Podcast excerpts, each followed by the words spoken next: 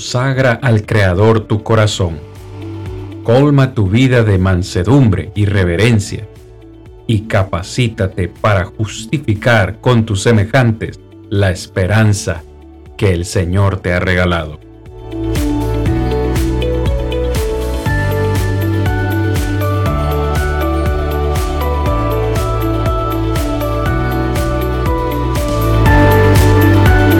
Yo soy Cristian Vargas, evangelista de Plainview Iglesia de Cristo, y este es su programa, Defendamos Juntos la Esperanza. Saludos hermanos, amigos, bendiciones, muy buenas noches para todos. Es un placer para nosotros estar de nuevo con ustedes en este su programa semanal, Defendamos Juntos la Esperanza. Recordarles, este es el programa donde los cristianos, los hijos de Dios, defendemos nuestra esperanza cada semana. En esta tercera temporada, considerando con ustedes este tan importante tema del premilenialismo. Hermanos, estamos ya en la sexta lección de esta tercera temporada, donde vamos a estar considerando en esta noche la segunda parte de esta lección que comenzamos la semana anterior, donde estuvimos hablando acerca de qué papel juega Palestina o Israel en el, en el plan premilenial. La semana anterior, pues, no nos, no nos dio tiempo de completar esa lección y hoy vamos a estar considerando, pues, esta segunda parte donde vamos a estar hablando de dos puntos muy importantes esta noche.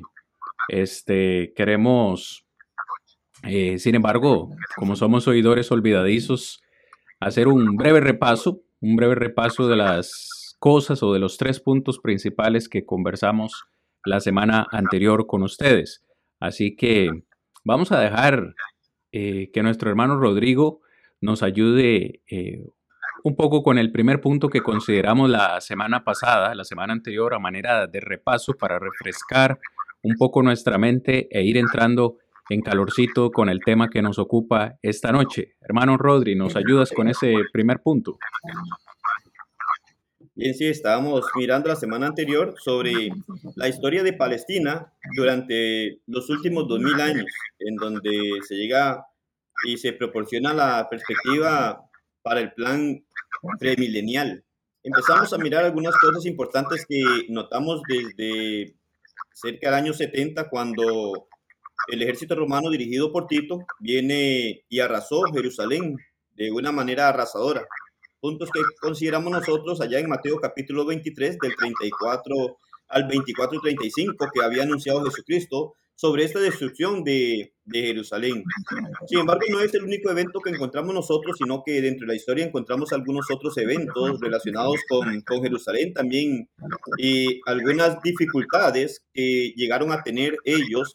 Y hablamos que hay muchos eventos que no encontramos nosotros precisamente a la luz de las Sagradas Escrituras, pero que en la historia podemos encontrar eventos que ocurrieron y que nos ayudan a nosotros para poder considerar eh, situaciones que se presentaron años atrás y que también es necesario que conozcamos para poder analizar las sagradas escrituras y poder darle la interpretación correcta.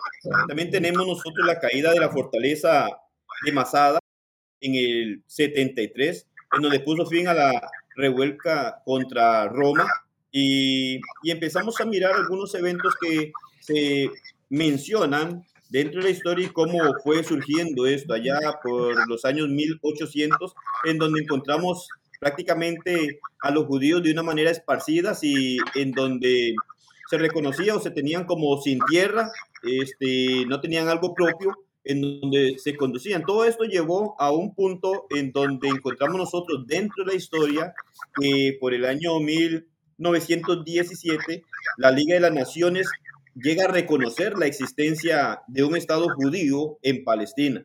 Y se empiezan a dar algunos eventos también allí y llegando al año 1948, precisamente el 14 de mayo, en donde se establece una situación que muchos han llegado a determinar también como el momento en el cual se presenta la venida del Señor y en toda su creencia sobre el milenio y el reinado del Señor. Entonces, son cosas que nosotros podemos este, empezar a ver aplicando algunas situaciones que se dan en donde los profetas dicho, predicho claramente anteriormente que cuando la nación de Israel renaciera, dice Hal Lindsay, enfocando esto, y como en el año 1948 se, en este hecho histórico señala que el pueblo judío viene a tener una forma clara de representación, entonces empiezan a enseñar y establecer que ya prácticamente la venida del Señor estaba cerca, ya se empezaba a dar el evento en cuanto al reinado milenial de Jesucristo, estableciendo una, una, un error dentro de lo que la escritura nos enseña a nosotros y de lo que nosotros debemos de reconocer. Hablamos que hay situaciones en donde se presentan algunos, estos personajes o algunas personas, que es lo que estamos mirando precisamente, hay algunas personas que han estado tomando algunos eventos a la luz de la Biblia para aplicarlos a la segunda venida del Señor y para aplicarlos a lo que es el reinado de mil años, en donde decíamos en lecciones anteriores que prácticamente es algo que ha explotado, que empezamos a mirar nosotros sobre la enseñanza sobre este evento de el reinado de mil años y cómo esto ha hecho o han hecho muchas enseñanzas y las enseñanzas que se han tomado para aplicar sobre ese reinado literal de nuestro Señor se toman precisamente de las mismas sagradas escrituras, pero de una manera mal interpretado. Y es ahí entonces donde nosotros queremos enfocarnos para poder ver cada uno de esos eventos y que cada evento tiene su cumplimiento y que dentro de cada evento no se presenta en ningún momento un reinado literal de nuestro Señor sobre la tierra, sino que siempre va enfocado de una manera diferente. Entonces, situaciones como estas, cuando empezamos a mirar lo que ocurrió con Jerusalén y sus destrucciones, este, y sus secuencia en cuanto a dificultades y eventos como este 1948 con el 14 de mayo, en donde se reconoce también el pueblo judío de esta manera la mala aplicación que muchas personas han tenido y, y este cuidado que nosotros debemos de tener. Entonces, sí son cosas que han ocurrido en la historia, pero han sido tomadas de una mala manera. Aún en esa fecha, podemos mirarlo nosotros que no ha ocurrido lo que ellos pretenden enseñar, pero se enseña de una manera muchas veces de una forma como escondida, ¿verdad? según ellos, muchas veces hasta de manera invisible ha venido el Señor a reinar. Y entonces, muchas veces esto engaña a muchas personas, confunde a muchas personas, y lo que queremos en realidad es poder tener una caridad en cuanto a eso. De forma general, lo que miramos era sobre los eventos de, de Jerusalén, destrucciones durante estos muchos años, 1800 años, eventos en donde se viene y se proclama a los judíos como una nación y se toma también de referencia como que es el momento del cumplimiento de la venida del Señor y lo que es el reinado de mil años, lo cual podemos mirar nosotros que no es precisamente de esta manera como nos lo enseña la escritura y que no es el momento tampoco en el cual literalmente el Señor iba a reinar por mil años, sino que nos demuestra otra cosa, las sagradas. Excelente, hermano, excelente. Ese fue un punto muy importante que consideramos la semana anterior acerca de esta caída de los israelitas por más de 1800 años. Hermanos, creo que la lección de la semana anterior fue, fue bastante edificante. De hecho, como habíamos anunciado, fue tan extensa que hoy tuvimos que hacer una segunda parte. En estos tres puntos que consideramos la semana anterior fue prácticamente genial poder ver cómo, cómo Israel fue el pueblo especial de Dios. Sin embargo, una, una caída por más de 1800 años el pueblo cayó. El punto que consideraba nuestro hermano Juan eh, fue muy, muy importante porque algo que eh, aluden los premilenialistas es que Dios no cumplió. La promesa que Dios le hizo a Abraham no se cumplió. Es decir, ellos todavía, los israelitas, no han recibido la tierra prometida y que eso se va a cumplir cuando Cristo venga. Cuando nuestro hermano Juan lee el texto de Josué capítulo 21, versículo 43 al 45, es claro y obvio notar que esa promesa pues ya se, se, se ha cumplido. De hecho, el tercer punto que consideramos la semana pasada, del cual yo quiero hacer mención, es precisamente que la Biblia nos enseña que esa tierra prometida que el Señor le había prometido a Abraham, este, esa promesa, para obtener esa promesa, habían condiciones. Es decir, la promesa de recibir esa tierra siempre fue condicional. Hermanos y amigos que nos escuchan, recibir las promesas del Señor demanda o requiere condiciones. Yo sé que a veces como humanos nos cuesta comprender esto, pero no es tan absurdo. Es decir, Dios promete algo, pero a cambio nos pide, eh, nos pide en regreso algo. Y en este caso, Dios requería de Israel dos cosas muy importantes. En primer lugar, fidelidad y en segundo lugar, obediencia. Son dos aspectos que, vaya, se repiten a lo largo de todas las páginas de la Biblia. De hecho, yo quisiera leer, pero muy, muy rápidamente, eh, Josué capítulo 6, versículos 2 y 3, porque precisamente estos versículos ejemplifican lo que estamos diciendo. Vea lo que dice Josué capítulo 6, versículos 2 y 3. Mas Jehová dijo a Josué, mira, yo he entregado en tu mano a Jericó y a su rey, con sus varones de guerra. Ve aquí la promesa del Señor. Ya les había prometido darles esa tierra y le dice a Josué directamente que él ya le ha entregado esa ciudad, la ciudad de Jericó. Esa es la tierra prometida que ellos tanto habían estado esperando. Ya, ya le entregó la ciudad, la, se la dio en sus manos y a, a todos sus, sus hombres de guerra.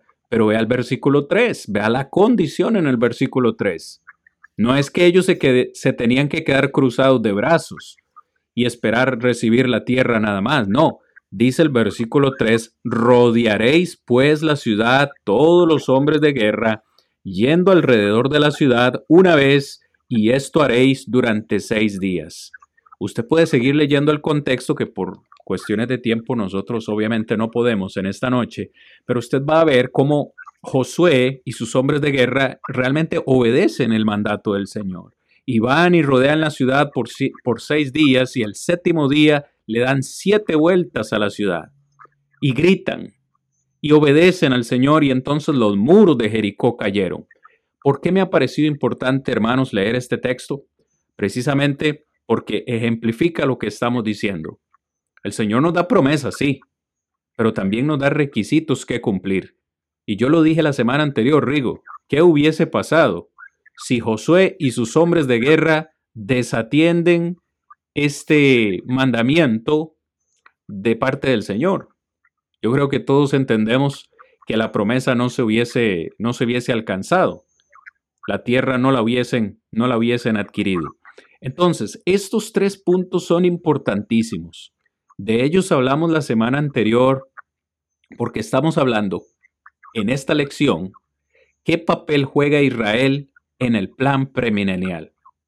Para los premilenialistas, la ciudad o la tierra de Israel juega un papel importantísimo. ¿Por qué? Porque ellos tienen que poseer esa tierra, que Dios todavía no ha cumplido en darles esa tierra. Y es ahí donde queremos precisamente, hermanos y amigos, entrar a la lección de hoy.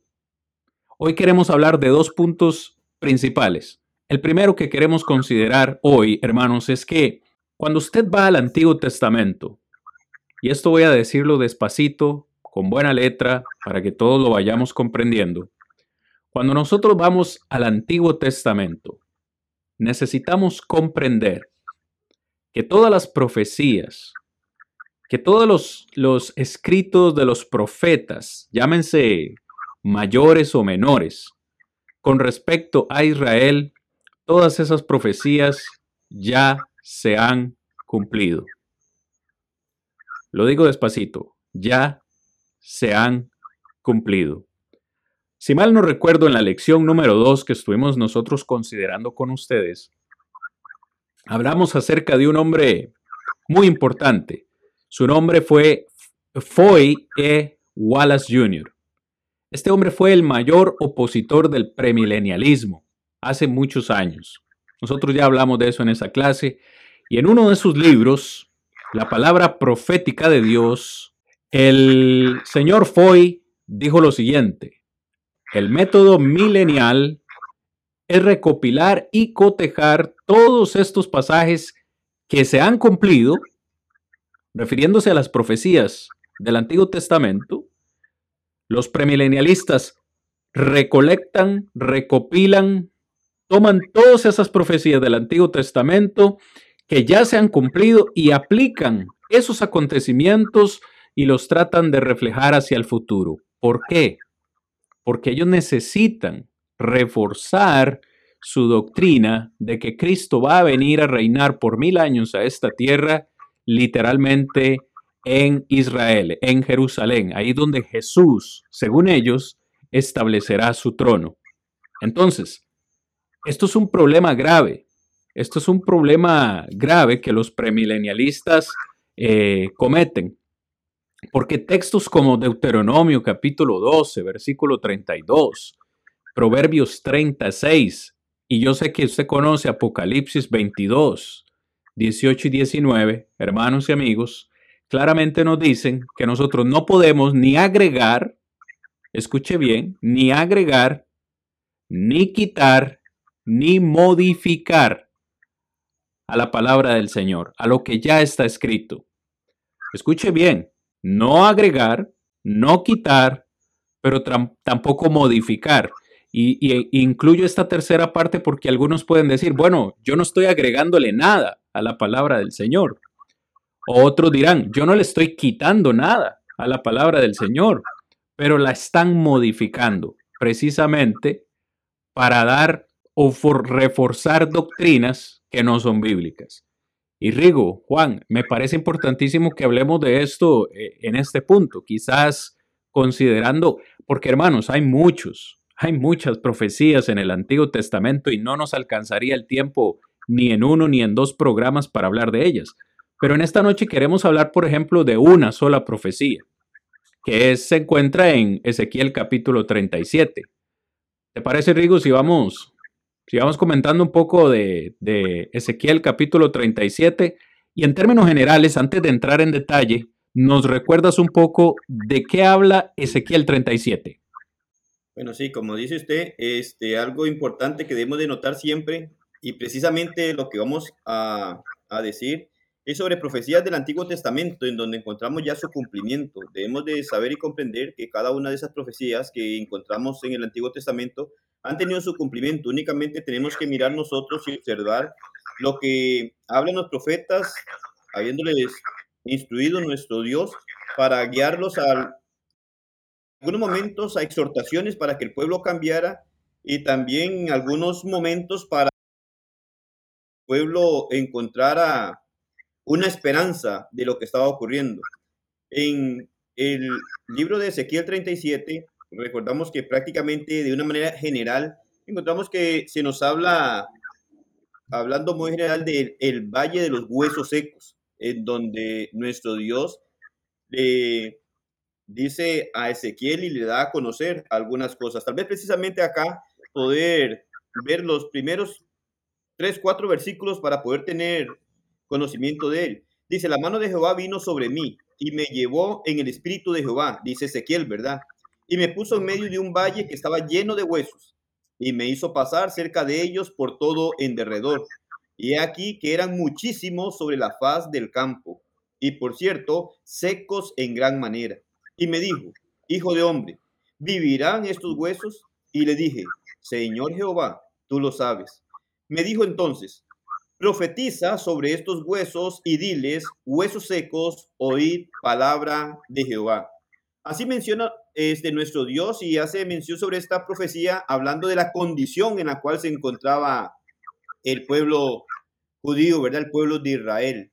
¿Cuál era la condición? Es muy bueno siempre tener en mente para poder ver todo, es muy bueno poder ver todo el capítulo, no nos da tiempo para leer cada uno de los textos y poder ir este, analizando cada uno de ellos. Vamos a hablar de una manera muy general. Pero es muy importante el poder saber, bueno, en este evento que se está dando y esta profecía, bueno, qué es lo que está ocurriendo. Es necesario poder comprender el contexto también de lo que nos está hablando.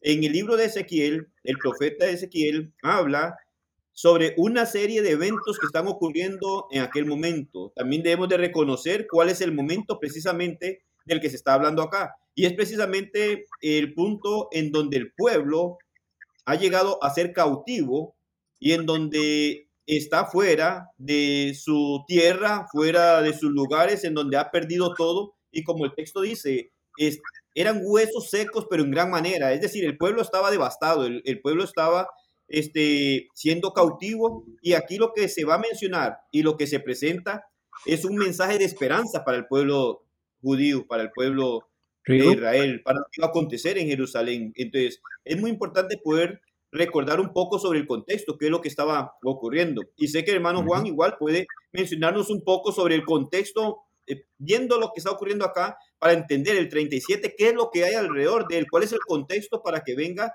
a dar este mensaje de esperanza, porque tenemos que verlo así. Precisamente se profetiza un mensaje de esperanza para el pueblo. Y vamos a mirar y de antemano le vamos a decir a los que nos escuchan, hermanos y, amigos, que aparte del capítulo 37 de Ezequiel, es bueno que tenga en mente considerar lo que nos habla nosotros el libro de Esdras, porque precisamente dentro del evento del capítulo 37 tenemos que mencionar, y vamos a mencionarlo más adelante, tres personajes muy importantes que tienen que ver en relación con lo que está hablando Ezequiel 37 para ver su cumplimiento y lo que iba a acontecer. Entonces, hay tres personajes que son de suma importancia. Esdras nos habla, el libro de Ageo también nos va a mencionar el, prácticamente el inicio sobre ese movimiento de lo que está hablando el profeta de parte de Dios, pero que sí es muy importante tener una noción de lo que es general. Las citas bíblicas que vamos a citar posiblemente no vamos a poder leer todas, no nos queda mucho tiempo, pero sí invitamos a las personas para que tomen nota, este, anoten las citas bíblicas que les vamos a dar y más adelante ya detenidamente puedan mirarlo. Recordarles que después de hoy también este, queda, ¿verdad? Grabado también, en donde pueden ir una y otra vez para poder verificar las citas que vamos citando, para que puedan extender más lo que nosotros estamos hablando, porque el tiempo no nos da en realidad para centrarnos en el capítulo 37, que es demasiado lo que podemos mirar, pero sí podemos o queremos por lo menos dejar una claridad de lo que nos habla Ezequiel 37 y de los eventos ocurridos uh, en pasajes que son contemporáneos, podríamos decir nosotros, Esdras, Nehemías, ¿verdad? Zorrobabel, de lo que vamos a mencionar y enfocarnos con algunos textos de apoyo para poder ver que esto que habla Ezequiel 37 ya tuvo su cumplimiento y no es para algo futuro, sino que hoy podemos considerarlo a la luz de las Sagradas Escrituras que sí tuvo su cumplimiento. Diría yo tal vez que si fuera la primera vez que se lee Ezequiel 37, se nos fuera difícil poder apuntar hacia qué momento se iba a cumplir. Pero gracias a Dios tenemos hoy todo el resto de las Sagradas Escrituras que ahora sí, de una manera muy clara, nos habla que lo que estaba manifestándose en Ezequiel 37 era para un cumplimiento pronto en aquellos años, en los 500 antes de Cristo, para poder ver ya realizado lo que Ezequiel está profetizando en este capítulo. Continuamos entonces, hermano. Yo creo que es importante, Rigo, entonces, tal vez para los hermanos que nos escuchan el día de hoy, primero aclarar algunas preguntitas. A mí me parece muy importante. En primer lugar, ¿desde dónde está escribiendo Ezequiel esta profecía? Para mí es clave. ¿A quiénes les está escribiendo esta profecía? ¿Quiénes son estos huesos secos? ¿Qué representan estos huesos secos? ¿Por qué se está dando esta profecía de estos huesos secos? Debemos recordar, hermanos, que eh, en esta ocasión el Señor utiliza a Ezequiel para dar esta profecía porque ellos se encuentran en cautiverio. Cuando hablamos de cautiverio, hermanos, esto es historia, de nuevo, es que tiempo nos falta. Cuando hablamos de cautiverio es eh, porque en muchas ocasiones el pueblo de Israel fue desobediente y Dios eh, les anunció por medio de los profetas que les castigaría. En esta ocasión fueron tomados, Israel fue tomado por el, rey Nabucodonosor, rey de Babilonia, y fueron llevados al exilio, al cautiverio eh, en Babilonia por 70 años. Y es importante entender que cuando Ezequiel escribe estas palabras, se encuentra, tanto él como el pueblo de Israel, se encuentran en cautiverio, se encuentran en Babilonia, no se encuentran en Israel. Entonces el Señor a través del profeta les anuncia que va a haber un renuevo, que va a haber un remanente que se le va a permitir regresar de, de, Babilonia, se les va a permitir regresar de nuevo a su tierra, a Israel, a Jerusalén. Y es aquí donde encontramos el gran problema, Rigo, porque los premilenialistas toman Ezequiel 37, por ejemplo, y leen acerca del regreso y lo atribuyen a algo futuro, algo que cuando Cristo va a venir. Entonces, esto es importante aclararlo, para decir esta profecía ya se cumplió. ¿Cuándo se cumplió? Bueno, el Señor les está diciendo, profetízale a estos huesos secos. Estos huesos secos es Israel. Él los va a revivir, los va a traer de nuevo a su tierra, los va a adoptar eh, eh, como su pueblo de nuevo, a ese remanente. ¿Cuándo se cumple esto? Si no se va a cumplir en el futuro, ¿cuándo se cumplió esto, hermano Rigo? De eso tal vez quiero que, que nos comentes un poco. Por ahí mencionabas a, Esdras y creo que es importantísimo leerlo. Sí, importante también lo que acabas de decir, porque igual cualquiera puede decir que estamos inventando, pero en el mismo capítulo 37, en el versículo 11, especifica sobre a quiénes se refiere con estos huesos secos. El 11 él dice, me dijo luego, hijo de hombre, todos estos huesos, dice, son la casa de Israel. Y ahí nosotros vemos entonces claramente que nuestro Dios especifica y dice que son la casa de Israel. Entonces, cuando miramos todo esto, nos damos cuenta nosotros que señala y tenemos nosotros la claridad a la luz de las Sagradas Escrituras que está hablando precisamente del pueblo de Israel. Entonces, allá en el libro de Esdras ya nosotros empezamos a mirar versículo, capítulo 1, versículos 2 al 4, en donde nos menciona, y ya había mencionado usted, que esto fue cuando este exilio, este cautiverio allá con el rey Nabucodonosor, encontramos nosotros alrededor del año 506 que se hace una deportación, en el 596 también, y entonces hay tres deportaciones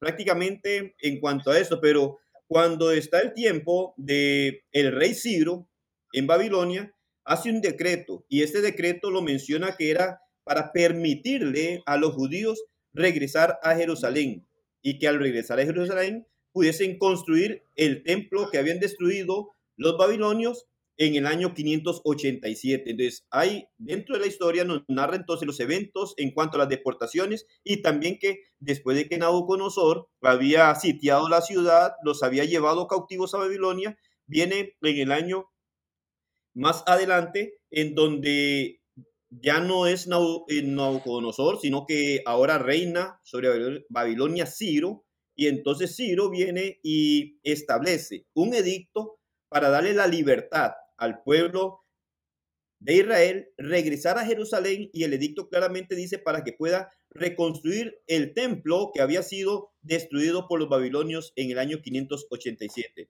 Entonces ahí encontramos nosotros la introducción específica de lo, de, lo que declara Ciro y lo proclama. Entonces, esto dice en las escrituras que es en el primer año de Ciro, rey de Persia. Eso estamos hablando alrededor del año 539, 538, en donde nos hace ver sobre este evento que iba a ocurrir. Entonces, poco después de que Persia derrotara a Babilonia, empezamos a ver cómo se empieza a desenvolver y cómo hay eventos en donde se anuncia sobre la esperanza para el pueblo, la esperanza de dejar de estar en cautiverio y poder regresar ellos a Jerusalén y reconstruir. Cuando habla de la reconstrucción del templo, la reconstrucción de las murallas de la ciudad, era una reconstrucción completa, tanto en la parte espiritual, llegando otra vez a obtener las normas de religión que ellos debían y también en lo que era la parte estructural de, la ciudad, levantando aquellas murallas, lo cual había sido destruido completamente. Esdras 1.1 nos habla y nos hace ver que esto fue una proclamación entonces y que fue el Espíritu del Señor quien movió a Ciro, rey de Persia, para que llegara a establecer esto y entonces permitiera a los judíos tener esa esperanza y regresar allá para poder reconstruir lo que era la ciudad. De ahí empezamos a mirar nosotros algunos eventos que se dan, aún nos habla Ageo capítulo 1 versículo 1, en donde también se menciona a Zorobabel como uno de los líderes que vendrían a funcionar como gobernadores dentro del territorio de supervisar lo que era la construcción del templo. Entonces, cuando hablamos de esto y de manera muy general, sí podemos mirar nosotros en cuanto a esto que tanto Esdras, Nehemías y Zorobabel son personas de mucha importancia en cuanto a lo que Ezequiel 37 nos dice y que si Ezequiel 37 estaba profetizando algo y que según el versículo 11 del capítulo 37 de Ezequiel se está refiriendo que los huesos secos es el pueblo de Israel, entonces si nosotros miráramos que esto fuera para un futuro, de un reino milenial, por ejemplo, entonces, ¿qué tendría que ver Israel dentro de un cautiverio. ¿Qué esperanza podía traer esto para un Israel que estaba siendo cautivo en un lugar y una tierra ajena completamente? Un pueblo que estaba sufriendo por lo que había ocurrido con su ciudad, en donde habían sido llevados presos, por así decirlo, hacia Babilonia y habían empezado a mirar todo esto. Aún Esdras, miramos nosotros Nehemías, en donde muchas veces se llegaron a sentir tan afligidos por la aflicción de su pueblo, en donde llegaron a sentir mucho dolor. Entonces, yo me pregunto, igual, Cristian, si, si esto no era una profecía para el pueblo de Israel, ¿qué sentido tenía enseñar que los huesos secos eran el pueblo mismo de Israel? ¿Qué alivio o qué esperanza iba a traer para el pueblo de Israel si esto no era para cumplirse, para beneficiarlos a ellos. Y estamos hablando de que iban a ser muchos, muchos años después. Entonces, no tiene sentido. Pero sí tiene sentido lo que encontramos en el, capítulo 37, versículo 11, como leíamos, en donde se manifiesta que es precisamente el pueblo de Israel. Aún el 12 dice, por tanto, le dice a Ezequiel, profetiza y diles, así ha dicho Jehová el Señor, he aquí yo abro vuestros sepulcros, pueblo mío, y os haré subir de vuestras sepulturas y os traeré, dice, a la tierra de Israel. Y sabréis que yo Jehová, cuando abra vuestros sepulcros y os saque de vuestras sepulturas, pueblo mío, y pondré mi espíritu en vosotros y viviréis, y os haré reposar sobre vuestra tierra, y sabréis que yo Jehová hablé y lo hice dice Jehová. Este versículo 14 es clave también. Él dice, y pondré mi espíritu en vosotros. Ahora, ¿en quiénes? Ya el 11 nos dijo que los huesos secos representaban la casa de Israel. Entonces Jehová Dios iba a poner su espíritu sobre quiénes? Sobre el pueblo de Israel precisamente. Y también dice, y os haré reposar sobre vuestra tierra. Es decir, estando cautivos fuera de su tierra, iban a ser regresados a su tierra y ellos iban a reposar en su tierra. Y dice, y entonces esto servirá, en otras palabras, ¿verdad? Y esto servirá para que reconozcan que es Jehová el que ha hablado y que es el que hizo aquello, dice Jehová. Entonces, si eso no era algo para el pueblo de Israel que se iba a cumplir, para que el pueblo de Israel lo experimentara, entonces lo del versículo 14 no encaja con lo que es, diríamos nosotros, una promesa que está haciendo el pueblo de traerlos, de ponerle su espíritu, de levantarlos de la muerte, de abrir los sepulcros, porque está hablando de huesos secos, estaban muertos, no tenían vida. Pero dice, yo les daré vida otra vez. Mi espíritu va a estar sobre ustedes y van a estar en su tierra nuevamente. Es decir, iba a sacarlos del cautiverio para traerlos nuevamente allí. Si eso no era para el pueblo de Israel, si eso no se cumplió para el pueblo de Israel, entonces yo diría, lo del versículo 14, falló Dios, porque era una prueba para que el pueblo de Israel se diera cuenta de quién era Dios. Entonces, es algo que no iba a ser para el futuro, sino más bien que ocurrió en aquel tiempo cuando Ezequiel está hablando sobre la profecía que Dios le está diciendo sobre aquellos huesos, secos que eran el pueblo de Israel. Hermano Rigo, todo esto que nos has hablado es fantástico. Y esto, de nuevo, hermanos, amigos, esto no lo estamos inventando, no lo estamos sacando de, como dicen, un as bajo la manga. Esto es historia, esto es historia bíblica, sabemos que así sucedió.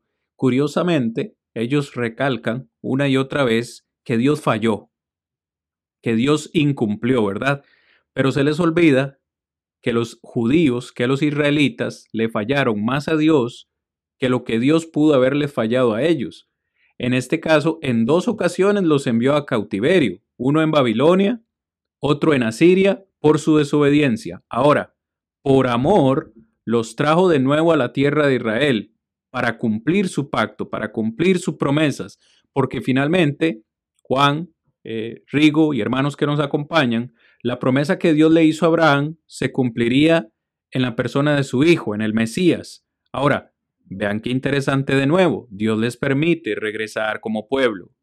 Les envía al Mesías, al Salvador, que finalmente los rescataría de sus pecados. ¿Y qué sucedió después? Lo rechazaron, no creyeron en él. Finalmente, hermanos, amigos, lo mataron. Yo pregunto, ¿quién falló de nuevo? ¿Falló Dios o falló Israel? Finalmente vemos cómo Israel le vuelve a fallar a Dios matando a, a su hijo unigénito. Entonces, ¿qué dice el Señor? Bueno, ya no hay nada más que hacer.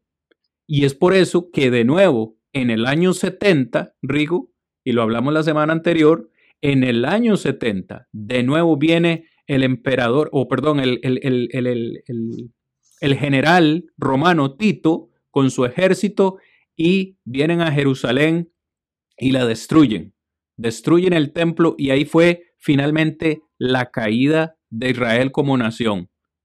Por 1800 años o más, nadie los quería, nadie los aceptaba. Hubo una caída profetizada por el Señor, donde cuando tú finalmente no recordabas, no fue hasta 1948 cuando de nuevo es, son aceptados como nación oficialmente. Los premilenialistas, Rigo, cometen un grave error, y es decir, que Dios incumplió su promesa cuando más le falló su pueblo a él. Así que uno, sino muchos de los errores de los premilenialistas es, como ya bien explicaste, tomar esas profecías del Antiguo Testamento y aplicarlas a algo futuro, a la segunda venida del Señor, cuando claramente estas profecías ya se han cumplido. ¿Cuándo? Cuando Dios les permitió regresar del cautiverio allá eh, en Babilonia y Asiria. No sé si, hermano Rigo, eh, quisieras agregar algo más a esta, a esta primera sección, porque si no, estamos listos para el receso de esta clase, para luego volver con un punto muy, muy importante y es cuando finalmente se cumple, se cumple esto que estamos hablando el día de hoy. Sí, no nada más, nada más este, recordar, porque como dices, si el tiempo no nos da, pero recordar a todas las hermanos y personas que nos escuchan que igual pueden leer en el libro de Esdras, ¿verdad? Para corroborar aún lo que hemos dicho de una manera muy general, porque hablamos de historia, pero aparte de la historia muchas veces lo podemos mirar extrabíblicamente, pero también a la luz de las escrituras encontramos historia. Por ejemplo, el libro de Esdras, ¿verdad? Nos menciona a nosotros sobre la historia de los eventos y acontecimientos también que ocurrió con el pueblo de Israel para regresar a Jerusalén nuevamente. Entonces, que es prácticamente el cumplimiento de la profecía de Ezequiel 37, en donde nosotros lo podemos mirar y que es muy bueno poder este, indagar en este libro de Esdras y poder darnos cuenta que es el cumplimiento. Ezequiel 37 nos muestra históricamente Esdras el cumplimiento de Ezequiel 37 cuando el pueblo regresa nuevamente a Jerusalén, cuando es sacado del cautiverio por parte de nuestro Dios. Y como decías, el pueblo falló muchas veces, Dios no ha fallado. Que Dios permitió en ocasiones que el pueblo sufriera por su desobediencia, sí, pero que al mismo tiempo le daba una luz de esperanza. Y esta era una luz de esperanza para el pueblo de Israel, para volver a su propia tierra, aquello que le pertenecía, y era lo que estaba anunciando a través de, Ezequiel, nuestro Dios en aquel entonces. Amén, hermano. Terminamos esta primera sección, hermanos, de la clase de hoy. Vamos a ir a un receso. En cinco minutos regresamos para la parte final del programa de hoy. Por favor, de esta primera sección debe quedar claro, las profecías del Antiguo Testamento ya fueron cumplidas. Eso es lo que quiero que se quede en la mente de todos eh, en esta noche. En un momento regresamos, hermanos, con la segunda parte del programa. Con permiso. Muy bien, hermanos, amigos, estamos de vuelta. Gracias por estar con nosotros en este su programa semanal. Defendamos juntos la esperanza, hermanos. Un placer, un placer de verdad estar compartiendo con ustedes esta enseñanza tan edificante. Queremos que quede bien claro cuál es el papel que juega Israel o Palestina como tierra física en el plan premilenial.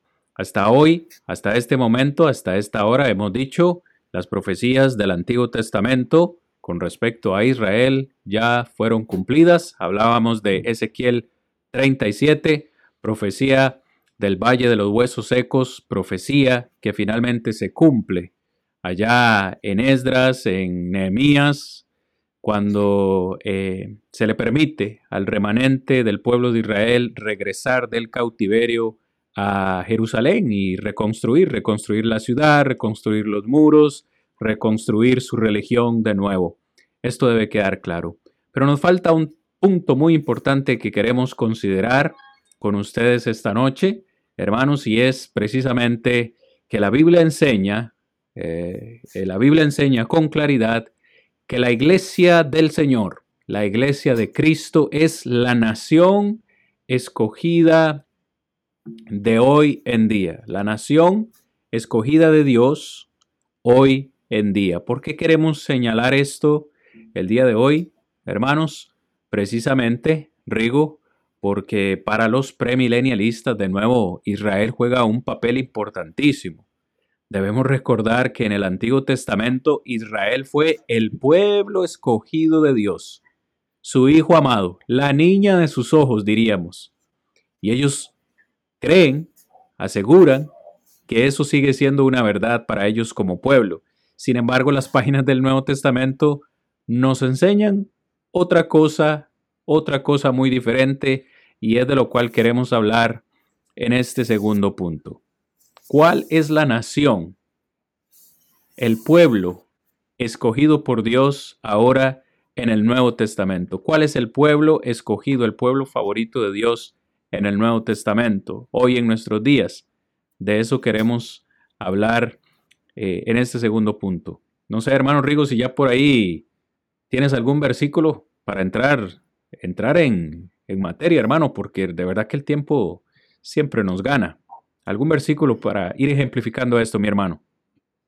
Sí, sí, en realidad este, el tiempo pasa muy rápido y, y muchas veces hasta hablamos un poco rápido para aprovechar el tiempo porque se va volando. Pero es importante esto que veíamos en la primera parte y lo que has dicho en cuanto al pueblo de Israel. Era el pueblo escogido por Dios, era el pueblo a quien Dios amaba, al que Dios protegía a pesar de su desobediencia. Dios siempre trató de la mejor manera al pueblo de Israel. Hoy en día ya nos muestra la escritura que ha cambiado y el cambio lo hace Jesucristo mismo. Y de ahí miramos nosotros la necesidad, que dentro de las profecías también acerca de Jesucristo, había una gran necesidad de que Cristo viniera al mundo y él era el que iba a dar un cambio o un giro a esto. Pablo en la carta a los romanos nos dice a nosotros en el capítulo 2, versículos 28 y 29, pues no es judío el que lo es exteriormente, ni es la circuncisión la que se hace exteriormente en la carne, sino que es judío el que lo es en lo interior. Y la circuncisión es la del corazón en espíritu, no en letra, la alabanza del cual no viene de los hombres, sino de Dios. Ahí empezamos a mirar ya este Pablo, ¿verdad? Este enseñando a los romanos y haciendo la, diferencia, porque los romanos pues tenían su, seguían teniendo su favoritismo, según ellos, para con Dios, creyendo que aquellos hermanos creían este, que había un Dios para el pueblo de Israel específicamente. Ellos creían que era el pueblo judío y de ahí cuando le escribe a esta carta a los romanos, en donde ha empezado, si nosotros empezamos a mirar desde acá el capítulo 1 y haciendo este, diferencias y nos empieza a enseñar sobre aquellos gentiles, sobre, aquellos judíos, empieza a atacar a los judíos creyendo ellos que eran los favoritos de Dios, pero ya empieza Pablo, siendo inspirado por el Espíritu Santo, a hacer la diferencia. Y él le dice claramente, pues no es judío el que lo es exteriormente. La forma en la que veía Dios al pueblo judío y que el judío se, se dejaba ver por Dios como un pueblo escogido, ya estaba cambiando, ya en este momento había cambiado, ya no era precisamente este, aquel pueblo literalmente hablando, sino que es lo que Cristo vino a hacer, que tanto judío como gentil, dentro de la iglesia que Cristo estableció, no iba a haber diferencia. Ya para el cuerpo del Señor, para el pueblo del Señor, iba a estar compuesto ahora no por solo judíos, sino también por gentiles. Es decir, que no había distinción para Dios y no había diferencia en cuanto a esto. Ahora, ¿por qué? Porque ahora lo hacía a través de nuestro Señor Jesucristo, que era el que vino a hacer la gran diferencia. Entonces, Pablo escribe a los hermanos esta carta en Roma, haciendo ver que no es literalmente de esta forma que se iba a mirar o aceptar dentro del nuevo pacto. Y es Pablo también, un pasaje paralelo, que podemos mirar al mismo Pablo haciendo la misma observación, la misma exhortación, el mismo llamado o la misma aclaración, podemos decir. Porque si en la carta de los romanos hace ver que no es judío, pues el que lo es de una manera física, por así decirlo, sino que habla de aquella parte interna, porque se refiere de, en este sentido el que es escogido por Dios. Entonces, el escogido por Dios ahora ya no es precisamente el que es judío literalmente, sino el que es internamente, haciendo ver que hablamos de un Israel espiritual, por así decirlo. Antes un Israel físicamente hablando, ahora un Israel espiritual. Y Pablo lo hace ver también en la carta a los Gálatas, cuando en el capítulo 3, versículo 26, él dice, pues todos sois hijos de Dios por la fe en Cristo. Todos sois hijos de Dios por la fe en Cristo. Él dice, porque todos los que habéis sido bautizados en Cristo, de Cristo estáis revestidos. Dice, ya no hay judío ni griego, no hay esclavo ni libre, no hay varón ni mujer, porque todos vosotros sois uno en Cristo Jesús. Empieza ahora entonces a darnos a nosotros evidencia, la Biblia enseñándonos a nosotros que la iglesia que Cristo estableció es la nación escogida por Dios hoy en día. Que sí, vamos, lo aceptamos porque la Biblia nos lo enseña. Sí, en el pasado el pueblo escogido por Dios fue el pueblo de Israel. Sí, fue el pueblo judío. Sí, pero esto tuvo un fin. Y en Cristo, cuando muere en la cruz del Calvario y establece la iglesia en el día de Pentecostés en Jerusalén en el año 33, al establecer la iglesia, le abre las puertas a judíos y a gentiles. Así que aquellos que son bautizados en Cristo, de Cristo están revestidos y ahora no hay diferencia, no hay distinción de raza en el cuerpo del Señor, sino que todos somos uno. Son dos textos que podemos mirar, igual, mm. Cristian, por ahí debes de tener algunos otros, porque hay muchos, muchos textos que podemos nosotros mirarlo de esa manera. Y como decías ahora, no es acomodándolo a nuestra conveniencia, a lo que creemos, sino que es lo que la Biblia traza directamente. ¿Por qué? Porque la misma Biblia nos muestra a nosotros que ya hoy en día no hay diferencia en Dios. Y cuando en Cristo no se hace la diferencia, muestra que los que están en Cristo, ¿quiénes somos? Bueno, aquellos que somos parte de la iglesia que Cristo fundó. Entonces, este viene a ser el pueblo reconocido por Dios como su pueblo. En el pasado el pueblo de Israel, sí, pero ya hoy no es el pueblo de Israel, sino que hoy involucra a la humanidad entera. Toda persona que obedezca al Señor, sea bautizado conforme a las normas que Dios establece y es añadido al cuerpo de Cristo, viene a ser parte de la nación, del pueblo que le pertenece a Dios y que Dios lo ve como su pueblo, como vio al pueblo de Israel en el pasado, ahora así ve a la iglesia en nuestro tiempo.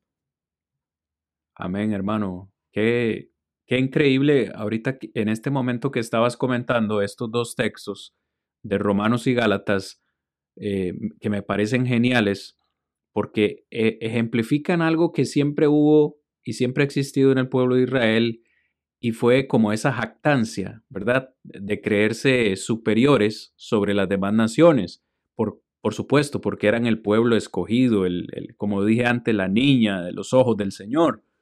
Precisamente cuando uno estudia Romanos y uno estudia el capítulo 1, en el capítulo 1 de Romanos, Pablo habla acerca del pecado de los gentiles. Entonces, claro, los judíos se frotaban las manos leyendo el capítulo 1, por ejemplo, de Romanos y, diciendo, vean cómo el Señor va a castigar a esos gentiles por el pecado que ellos han cometido y se frotaban las manos, ¿verdad?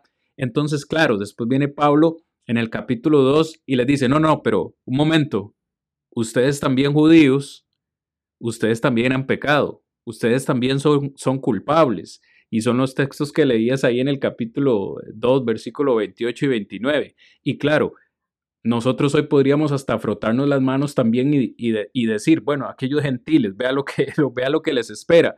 Vean judíos, capítulo 2, lo que les espera. Y luego leemos el capítulo 3 de Romanos, donde dice Pablo, eh, un momento, no hay justo ni aún uno.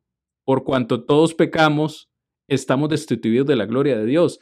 Entonces vemos que es importante ese, ese texto de Romanos, porque claro, los judíos se exaltaban a sí mismos y Pablo les dice, no, ustedes también son culpables. Y ahora Dios tiene un plan tanto para ellos como para ustedes. Y ahí es donde, donde, donde citabas eh, Gálatas capítulo 3, versículo 26, versículo 27 eh, y 28, donde finalmente de nuevo Pablo le dice a estos, a estos judíos jactanciosos que todos los que hemos sido bautizados en Cristo, imagínense la bofetada para ellos, todos los que hemos sido bautizados en Cristo venimos a ser descendientes de Abraham y parte de la promesa. Es decir, ellos seguían diciendo, Abraham es nuestro padre, nosotros somos el pueblo escogido, nosotros los israelitas somos los que a los que se nos ha dado esa promesa. Pero Pablo les dice, un momento, no. Ahora todos los que por fe son bautizados en Cristo Jesús, venimos a ser parte de esa promesa. Entonces, claro, Rigo, ya cuando uno lee el Nuevo Testamento se da cuenta que el Señor tiene otros planes y que no solamente los judíos son su pueblo favorito, sino que ahora los gentiles también están incluidos en ese plan. Y, gloria a Dios, porque al yo no ser judío, vendría a ser entonces yo un gentil, tú eres un gentil, yo no soy judío. Entonces me da, me da valía, me da valor el pensar, bueno, yo estoy incluido en el plan de Dios. Yo soy parte ahora del plan de Dios. Y yo quisiera eh, mencionar Primera de Pedro, capítulo 2, versículo 9, que es un texto que probablemente la gran mayoría de nosotros hasta podríamos decirlo de memoria, pero hoy deberíamos leerlo incluso despacito para comprender el gran significado que este texto tiene para nuestras vidas. Primera de Pedro capítulo 2, versículo 9. Dice así, y recordemos que eh, perdón, Pedro le escribe a la iglesia del Señor, en este caso a los, a los eh, expatriados, pues a miembros de la iglesia, a cristianos, y les dice, mas vosotros, hagamos de cuentas, hermanos y amigos, que Pedro nos está hablando a todos esta noche, nos está hablando a nosotros que escuchamos, y nos está diciendo, mas vosotros sois linaje escogido, real sacerdocio, nación santa, pueblo adquirido por Dios. ¿Con qué propósito?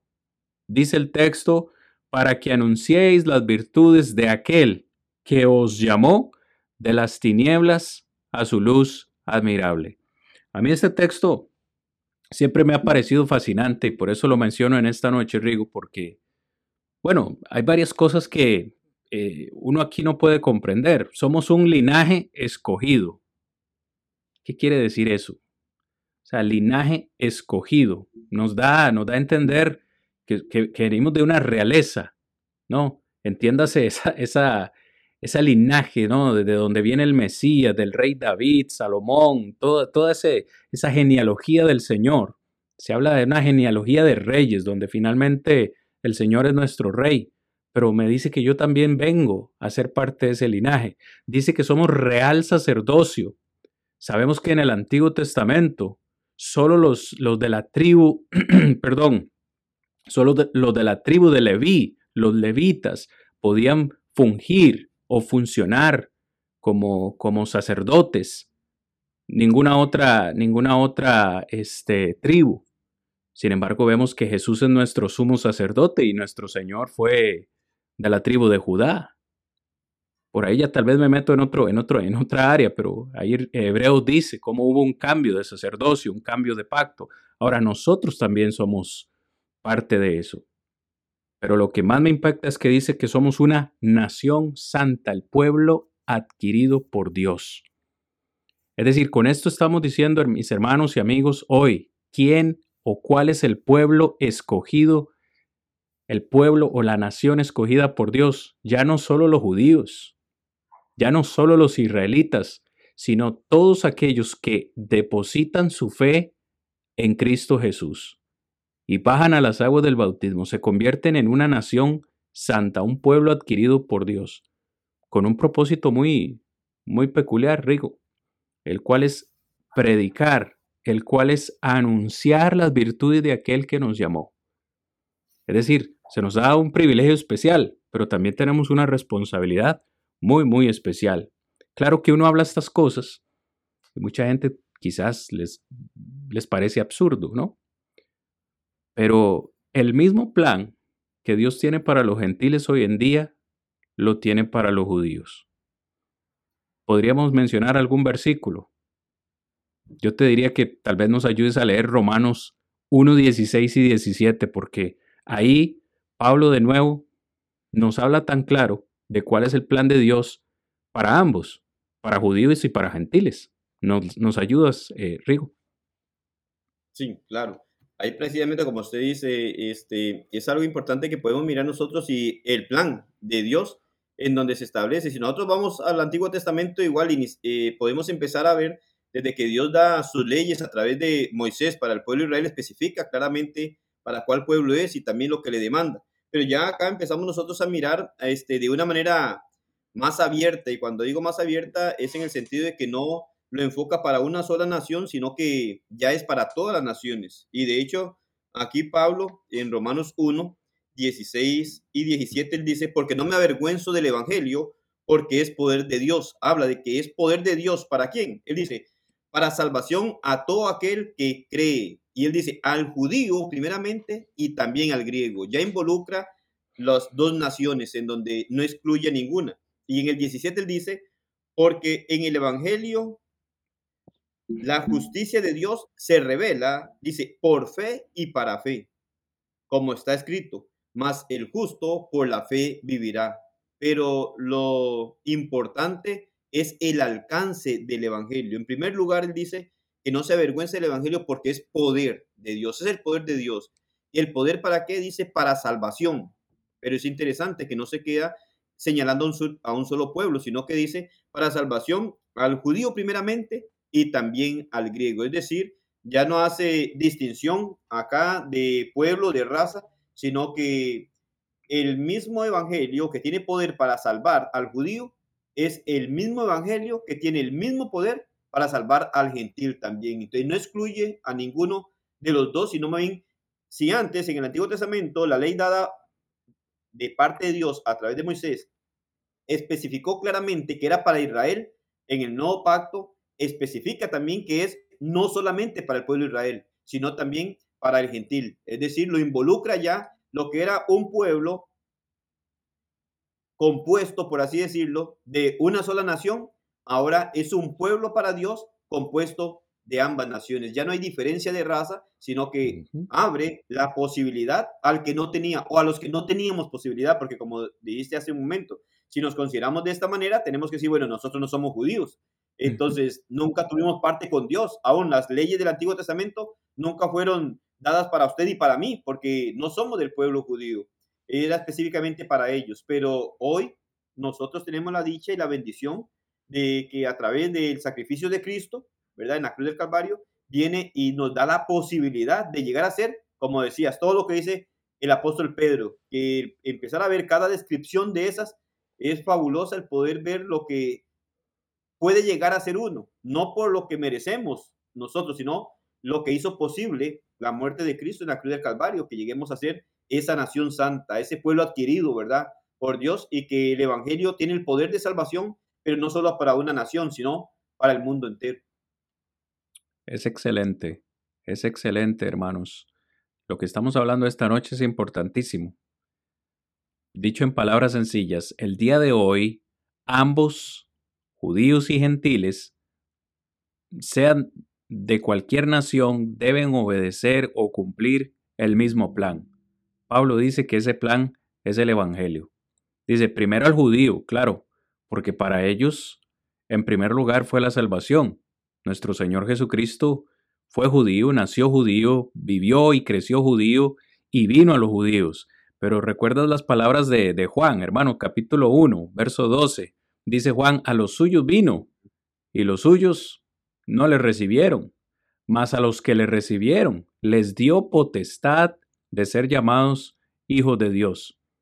Bien sabemos, hermanos, cómo el Señor fue rechazado por el mismo pueblo, que al final fueron los que gritaron crucifícale.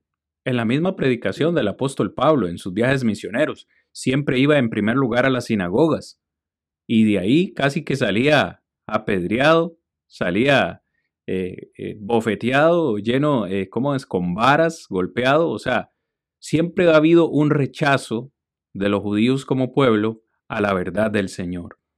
Y hoy, más que nunca, deben entender que el mismo plan para ellos es el mismo plan para nosotros. Y ese plan es el Evangelio. Cualquier persona que quiera pertenecer a esta nación santa, a este pueblo adquirido por Dios, debe cumplir los mismos requisitos, y es la obediencia al Evangelio. Yo creo que otro texto fascinante, hermanos, eh, que podemos mencionar esta noche es Efesios capítulo 2. quiero que lo leamos todos juntos y meditemos en él. Sí, Rico, claro. Quería decirte, este, eso que decías ahorita, y, es interesante porque aún dentro del cumplimiento del propósito de Dios surgió así también, porque si miramos nosotros, el momento en el que es establecida la iglesia, el momento en que se da el primer sermón y el momento en que se dan los primeros convertidos, ¿quiénes son? Son judíos. En Pentecostés estaban los judíos, ellos fueron los primeros que reciben el poder del Evangelio. Y si nosotros miramos de ahí hacia adelante, que decía yo en estos días también y miraba y digo yo, bueno, qué interesante, aún Pedro cuando recibe la, el ser inspirado por el Espíritu Santo y el sermón que da, que es un sermón impactante, se deja ver, bueno, quién es en realidad quien lo está dirigiendo, que es el Espíritu Santo a través de él. Porque digo yo, aún Pedro como que estaba predicando y no tenía toda la comprensión de lo que estaba predicando. Porque allá, cuando pasan ya varios años, en el capítulo 10 de Hechos, cuando se da el caso del primer gentil convertido que, que se da, miramos a Pedro diciendo, en verdad comprendo que Dios no hace acepción de personas. Y digo, wow, es, mucho tiempo después de que se había dado el primer sermón y después de que muchos habían obedecido. Y hasta años después, Pedro dice que en realidad comprende que Dios no hace acepción de personas cuando se da el, el, caso de Cornelio, el primer gentil que se convierte. Entonces, vemos nosotros lo que decías, prácticamente es el pueblo judío el que tiene a primera mano lo que Dios quiere darle y, el primer gentil llega muchos años después. Entonces, miramos nosotros cómo, se van dando los eventos allí, pero bueno, después de que ya este primer gentil también entra, es como dices, ya la escritura nos habla a nosotros y, y Efesios nos hace ver precisamente esto, ¿verdad? Que se estaba anunciando y lo que ahora estaba en evidencia y a disposición de todas las personas. Pero siempre me ha llamado la atención ese sentir de que sí, son ellos los primeros que reciben este, el gran regalo y que todavía ocurren varios años después para que llegue el primer gentil. Y que el que primer, el, al que utilizó Dios para predicar el primer sermón para los primeros convertidos es también al que utiliza para que llegue el primer gentil.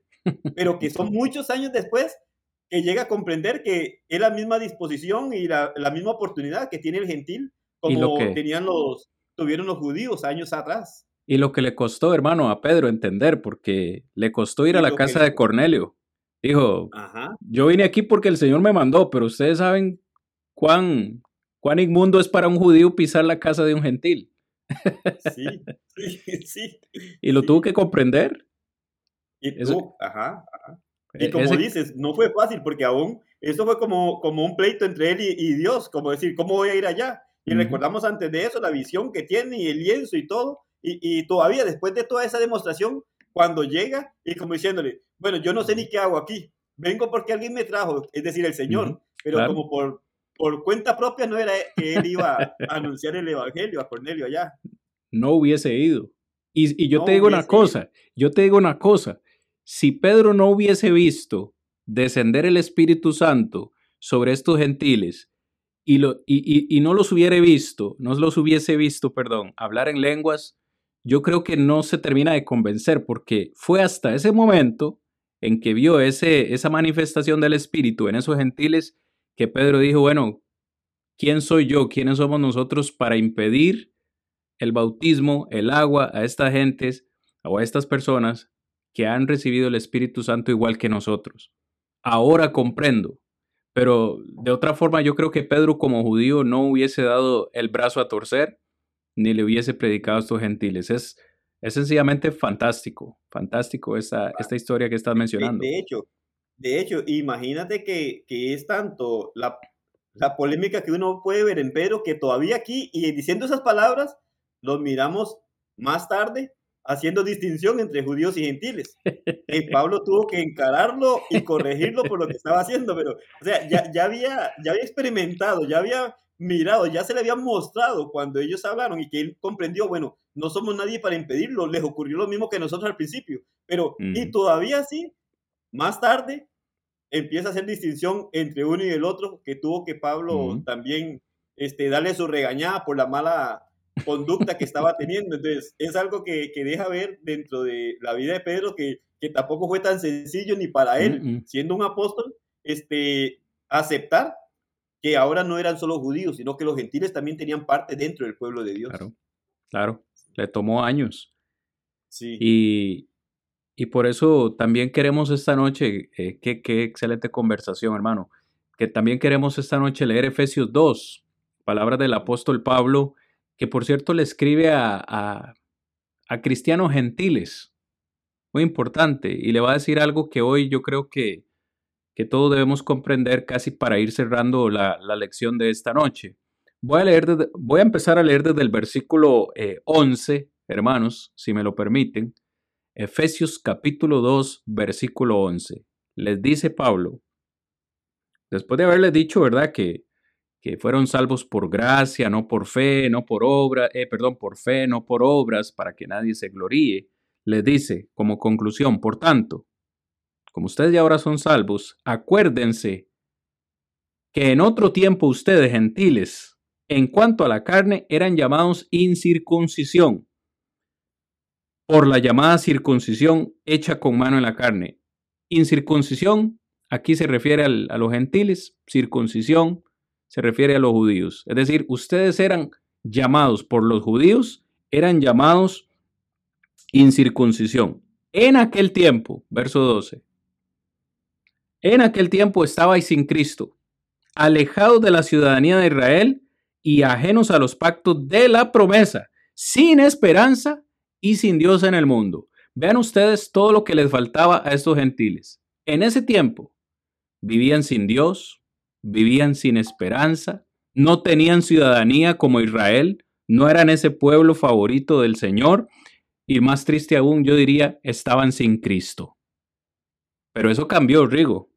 Eso cambió porque ahora el versículo 13 dice, pero ahora, eso era antes, pero ahora que ustedes son salvos, Ahora que están en Cristo, ustedes que en otro tiempo estaban lejos, han sido hechos cercanos por la sangre de Cristo. Yo casi que les sugeriría a todos los que nos escuchan subrayar en su Biblia en cuántas ocasiones en Efesios, desde el capítulo 1, usted encuentra la palabra Cristo. En Cristo, en Cristo, por Cristo. Aquí encontramos por la sangre de Cristo, nosotros los gentiles hemos hecho o hemos sido hechos cercanos al Señor. Versículo 14, porque Él, Cristo, es nuestra paz. Y note que de ambos pueblos hizo uno. ¿A cuáles pueblos se está refiriendo aquí, Rigo? ¿Cuáles son esos dos pueblos? Gentiles y, judíos, judíos y gentiles. Ok. De ambos pueblos, de, de judíos, perdón, y gentiles, ahora hizo un pueblo. ¿Cuál es ese pueblo? ¿Cuál es ese pueblo? Continuamos leyendo. Derribando la pared intermedia de separación, aboliendo en su carne, porque murió en la cruz, aboliendo en su carne las enemistades, la ley de los mandamientos expresados en ordenanzas para crear en sí mismo de los dos pueblos uno solo y un nuevo hombre, haciendo la paz. Y mediante la cruz, dice el texto, reconciliar con Dios a ambos. De nuevo, ¿quiénes son ambos? Judíos y gentiles, a reconciliarlos en un solo cuerpo. ¿Cuál es ese cuerpo? Si no es la iglesia del Señor. Dice, matando en ella las enemistades, y vino y anunció las buenas nuevas de paz a vosotros que estabais lejos y a los que estaban cerca, porque por medio de él los unos y los otros, Rigo, ayúdame por favor. ¿Quiénes son los unos y los otros? Los judíos y gentiles. Ok, ambos pueblos, los judíos y gentiles, vea qué importante, ambos tenemos entrada por un mismo espíritu al Padre. ¿Me ayudas con el 19, Rigo? Claro, dice, y así que ya no sois extranjeros ni advenedizos, sino conciudadanos de los santos y miembros de la familia de Dios. Amén. Qué excelente versículo para ir finalizando, terminando esta clase, porque, digo, este último punto que estamos considerando esta noche es cuál es el pueblo adquirido, cuál es la nación escogida de Dios hoy en día. ¿Siguen siendo los judíos? Sí, ellos también tienen parte, Pero no son solo ellos. Cristo Jesús no vino a morir solo por los judíos, ni va a venir a reinar, como dicen los premilenialistas, solo por Israel o solo en Israel. De ambos pueblos, de judíos y gentiles, el Señor hizo uno solo. ¿Cuál es ese pueblo? La iglesia, la iglesia de Cristo, la que Él compró con su propia sangre, por eso dio su vida, como bien mencionábamos hace un momento. Se le predica a los judíos en Pentecostés, Hechos 2, se le predica a los gentiles también en Hechos capítulo 10. Ahora todos tenemos acceso al plan de Dios. En este fabuloso y maravilloso plan de Dios estamos incluidos nosotros también. Claro, claro, Rigo, como mencionamos también hace un momento, hay requisitos que cumplir. No es que ya somos, ah, Cristo murió en la cruz, ya Dios hizo todo lo que le correspondía, yo no tengo nada que hacer, ya estoy incluido y ya estoy ahí. No. Recuerde cómo a Josué se le dijo, vaya y rodee los muros por seis días. ¿Qué tenemos que hacer nosotros para pertenecer a este, a este pueblo, mi hermano? Claramente encontramos nosotros que, y como ahí dice, es el mismo requisito, por así decirlo, a judíos y a gentiles. ¿Por qué? Porque van a pertenecer a un mismo cuerpo. Entonces, ahí es en donde se cumple lo que Pablo manifestaba en Romanos 1.16, cuando él dice, no me avergüenzo del Evangelio porque es poder de Dios para salvación. El Evangelio son las buenas nuevas, las buenas noticias. Nos habla a nosotros 1 Corintios capítulo 15, en donde nos habla sobre la muerte, sepultura y resurrección de Jesucristo.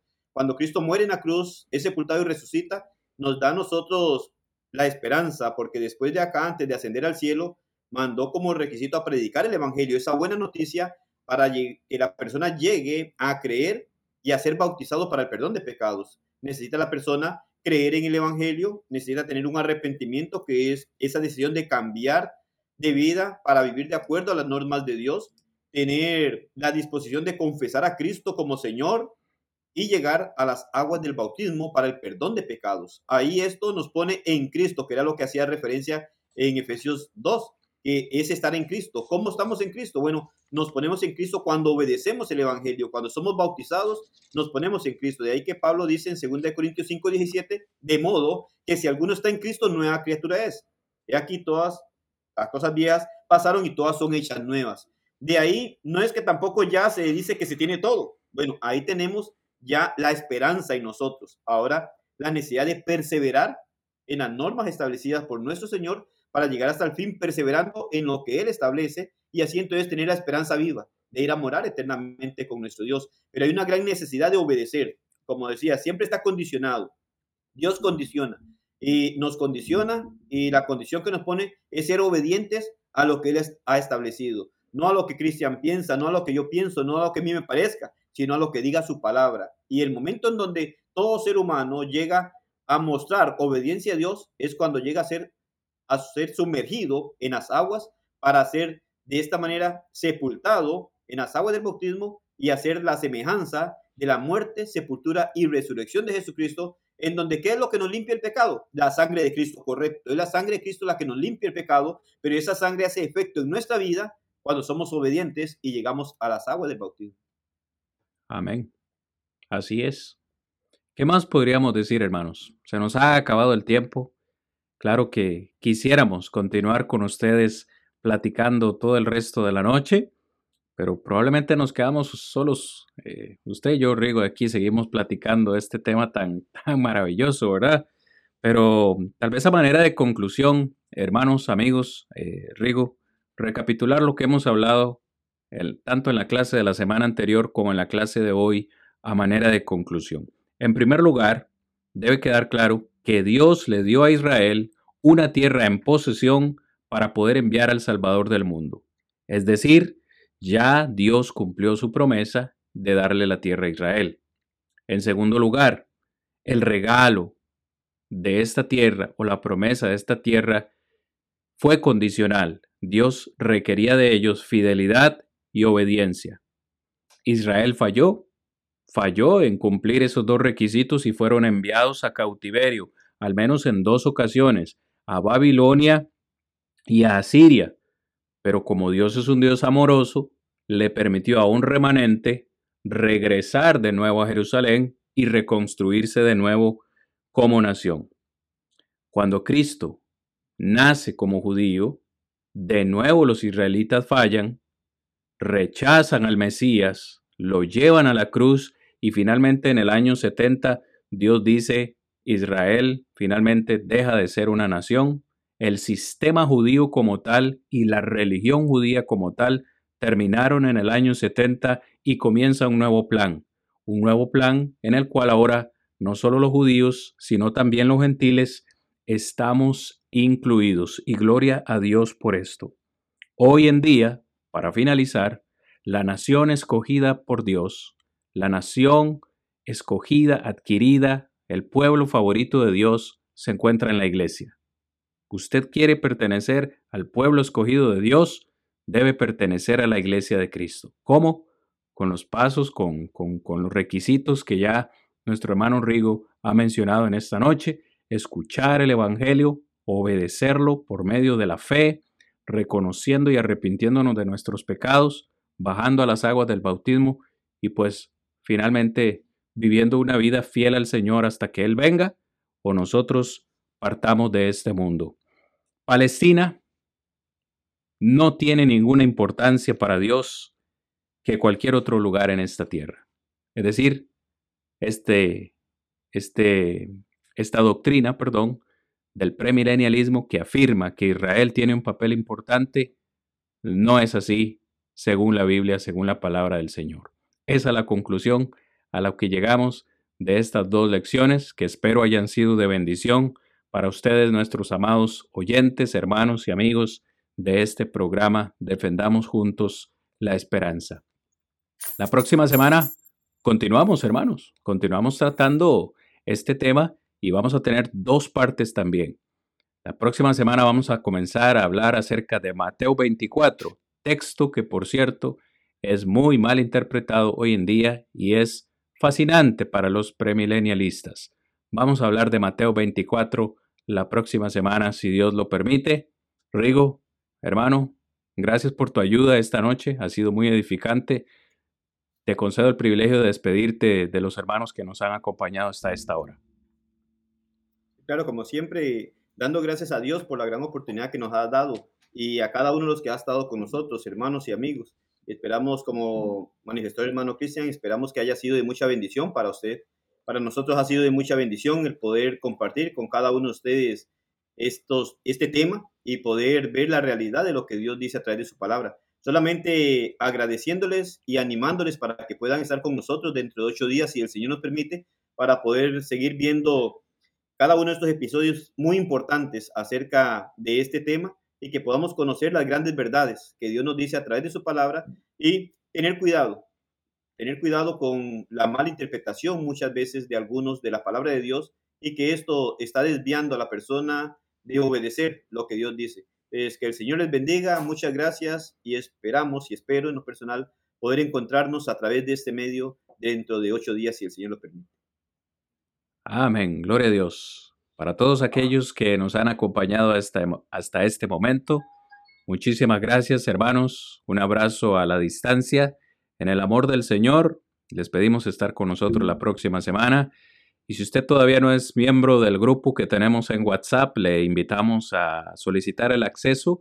El día de mañana, Dios mediante, estará ya eh, lista la clase en formato PDF de estas dos lecciones que hemos tenido para que usted pueda tenerla a mano y muchos otros recursos que compartimos en ese grupo de WhatsApp. Pídanos acceso y con todo gusto se lo vamos a dar. Hermanos, sin más por el momento, un abrazo a la distancia. Muy buenas noches para todos. Hasta la próxima semana. Ya voy pronto hacia él, pronto gozoso y fiel. Cristo llama y salva hoy, yo me rindo a Él, yo me rindo a Él. Ya estoy resuelto a entrar en su reino, dejando el mundo atrás. Unos se oponen, otros se burlan, pero yo entraré pronto hacia Él, pronto gozoso y fiel. Cristo llama y salva.